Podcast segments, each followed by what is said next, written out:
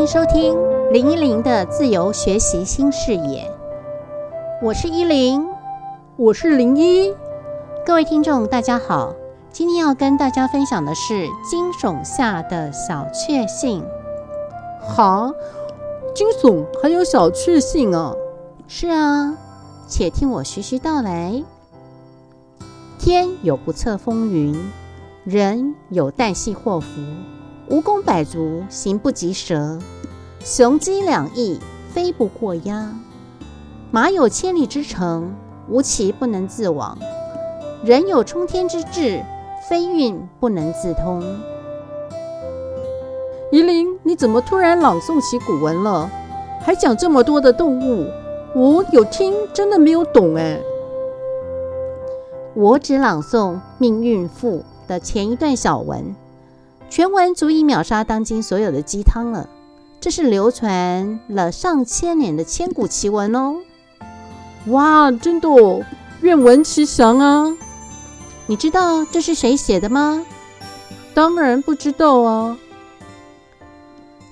这是北宋传奇状元宰相吕蒙正所著，他为人宽厚正直，对上礼遇敢言，对下则宽容有雅度。是中国历史上第一位直接从平民出身的宰相。他读书中状元，有三次登上相位，封许国公，授太子太师。我，是真的是历史上的一位传奇的人物哎！天有不测风云，人有旦夕祸福，是说天上有预测不到的风云变幻。人也会有早晚遇到的灾祸与喜事，这正是我两日的际遇而发出的感叹呐。哦，那到底是发生了什么事情呢？我来分享一段让人十分惊恐的小确幸的故事。哈，惊恐还有小确幸啊？嗯，话说昨天我出外听着广播散个步。然后到 Seven 买杯卡布奇诺，出来的时候，店员突然大叫，我以为发生什么事情，回个头，比个手势，叫我吗？突然又看到一位先生冲了过去，我回头看到一辆蓝色的五人车从我的眼前划过去了，我与车是两步之遥的距离耶，见那位先生。打开右侧车门，拉住了手刹车，再绕过去左侧车门，赶紧上车去把车子开去停好。又见有另外一位先生从右前方狂奔而来上车，那他们呢看到我走过去之后呢，就连忙跟我道歉，说对不起啊，差点撞上你了。呃，真的好危险哦！如果你没有停下来，就可能真的会被撞上了耶。对呀，真的要感谢 Seven Eleven 的小姐姐耳聪目明的及时叫住了我，所以我真的很幸运，毫发无伤。这个算是事后才觉察的惊恐吧？真的，走路真的要专心关注来车。嗯。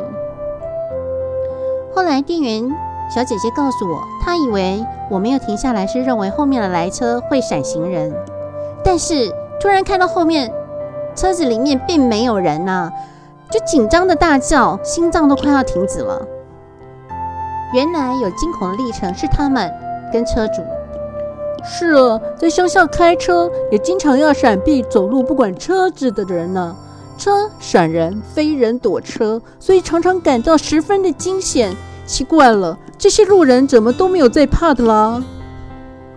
所以啊，要提醒大家出门的时候还是要小心来车。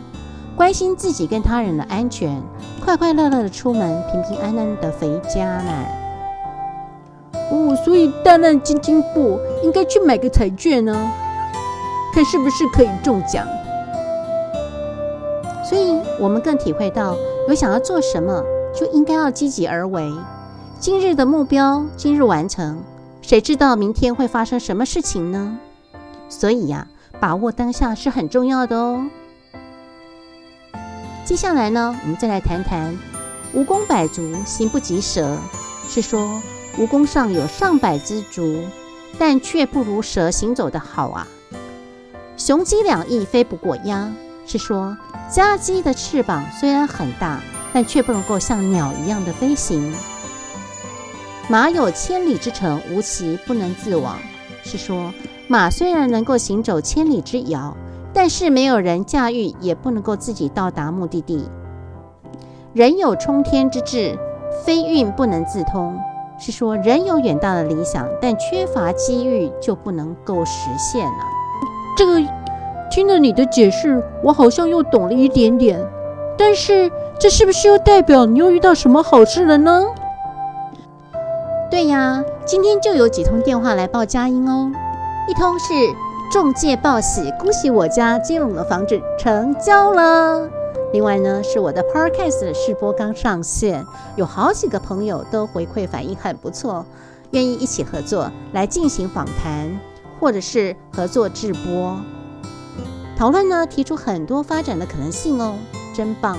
让我的能量满满的，动力全开，更积极的努力去用功写企划直播，这不就是典型的福祸相依吗？光是这些支持的心意，就能够让我感到幸福的小确幸。人要有机遇，能得朋友帮助，都是令人感恩的事情。千里马也希望能够遇见伯乐，也希望能够彼此支持，整合资源。